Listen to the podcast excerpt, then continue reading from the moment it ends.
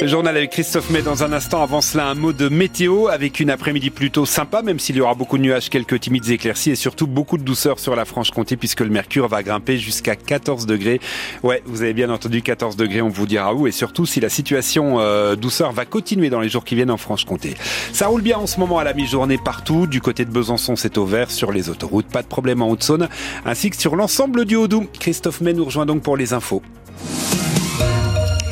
Bonjour, à trois jours du Salon de l'agriculture, le Premier ministre cherche à calmer la colère du monde agricole et il a annoncé ce matin toute une série de mesures.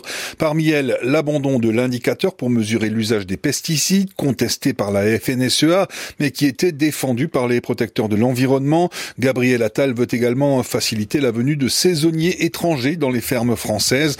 Mais l'une des principales annonces du Premier ministre, c'est une nouvelle mouture de la loi Egalim d'ici l'été. La loi censé éviter que les agriculteurs vendent à des prix inférieurs à leur coût de production.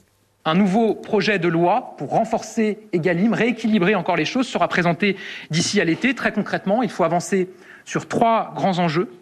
D'abord sur la construction du prix en marche avant. On ne peut pas accepter qu'un industriel conclue un prix avec un distributeur avant de se retourner vers le producteur pour lui imposer ce prix. La construction du prix, ça doit partir d'abord du producteur avec l'industriel, puis ensuite la grande distribution. Le prix, celui du lait par exemple, payé par l'industrie agroalimentaire, c'est l'un des sujets qui continue à fâcher fortement les agriculteurs. Hier soir, la FDSEA et les JA de Haute-Saône ont intercepté un camion de collecte de lait du groupe agro-industriel Lactalis. Ça s'est passé à Valroy-le-Bois. 25% des 300 millions de litres de lait produits chaque année en Haute-Saône sont transformés par Lactalis, premier groupe laitier mondial. La citerne a été vidée et taguée des mots voleurs et fraudeurs. Michael Mulmater est le président de la Fédération des producteurs de lait de Haute-Saône. Lactalis est le numéro un mondial. Il se doit, en tant que numéro un, de montrer l'exemple et d'être le bon élève de la filière. Sauf qu'aujourd'hui, c'est le plus mauvais élève de la filière et il refuse de payer ses producteurs. Ils sont à peu près assis sur tous les, les accords interprofessionnels ou les accords qu'il y avait entre les organisations de producteurs et eux. Ils sont sur un prix d'un peu plus de 420 euros.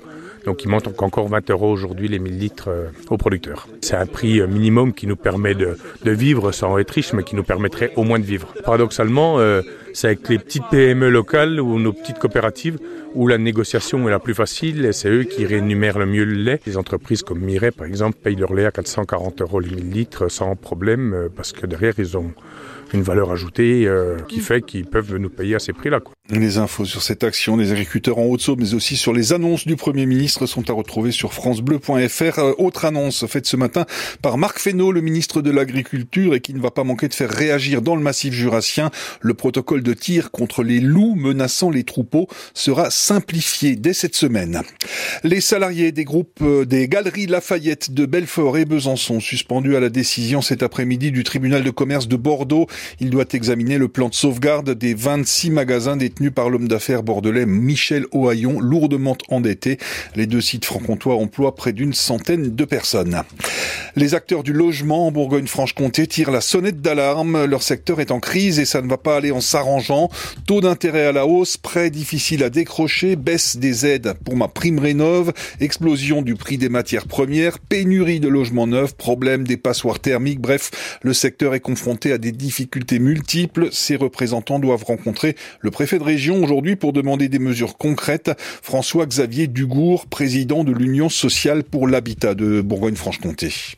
Euh, il y a une urgence absolue sur le dossier du logement parce que euh, le secteur est complètement bloqué, que ce soit le secteur privé comme le logement social. L'accession à la propriété, tout est bloqué, le système est complètement bloqué à la fois en termes de construction neuve, les chiffres baissent considérablement, que ce soit le privé ou le logement social, mais également la rénovation. Les opérations d'éco-rénovation qui sont nécessaires aujourd'hui sont aujourd'hui bloquées parce que euh, les promoteurs privés, les constructeurs de maisons individuelles n'arrivent plus à commercialiser leurs produits puisque les familles n'arrivent plus à financer la l'acquisition de nouveaux logements. L'accession à la propriété est bloquée. Et puis le logement social est euh, comprimé par toute une série de mesures nationales euh, qui réduisent nos capacités d'investissement. À Valdois, près de Belfort, les parents d'élèves du primaire se mobilisent contre le projet de fermeture d'une classe à la rentrée prochaine.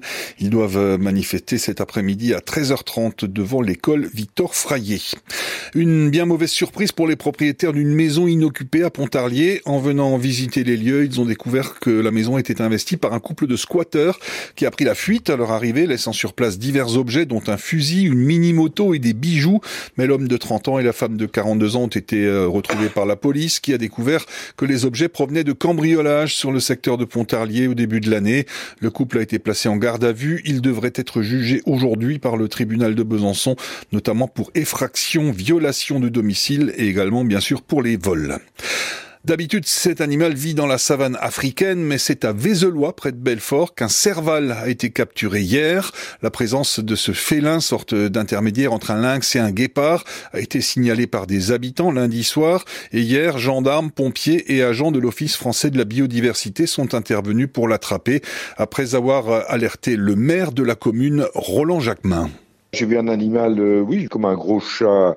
Ça ressemble fortement à un lynx, mais disons que c'est couleur euh, marron, marron clair, euh, tacheté, quoi.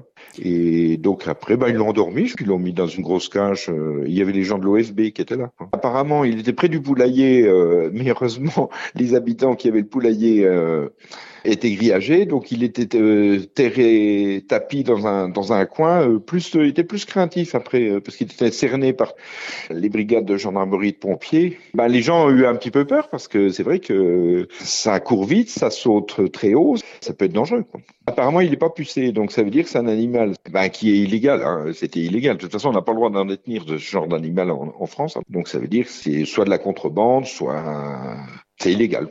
Voilà, on ne sait pas à qui euh, appartenait cet animal, probablement donc détenu illégalement. Une enquête de gendarmerie euh, a été ouverte pour euh, retrouver éventuellement son propriétaire qui risque une forte amende. L'animal, lui, a été pris en charge par la foudrière de Belfort qui est gérée par la SPA, mais ce n'est qu'une solution temporaire. Ça va, ça va durer au maximum huit jours. Les autorités sont donc à la recherche d'une structure de type parc animalier qui serait plus apte à prendre ce Serval en charge. Midi et presque 7 minutes sur France Bleu, la météo.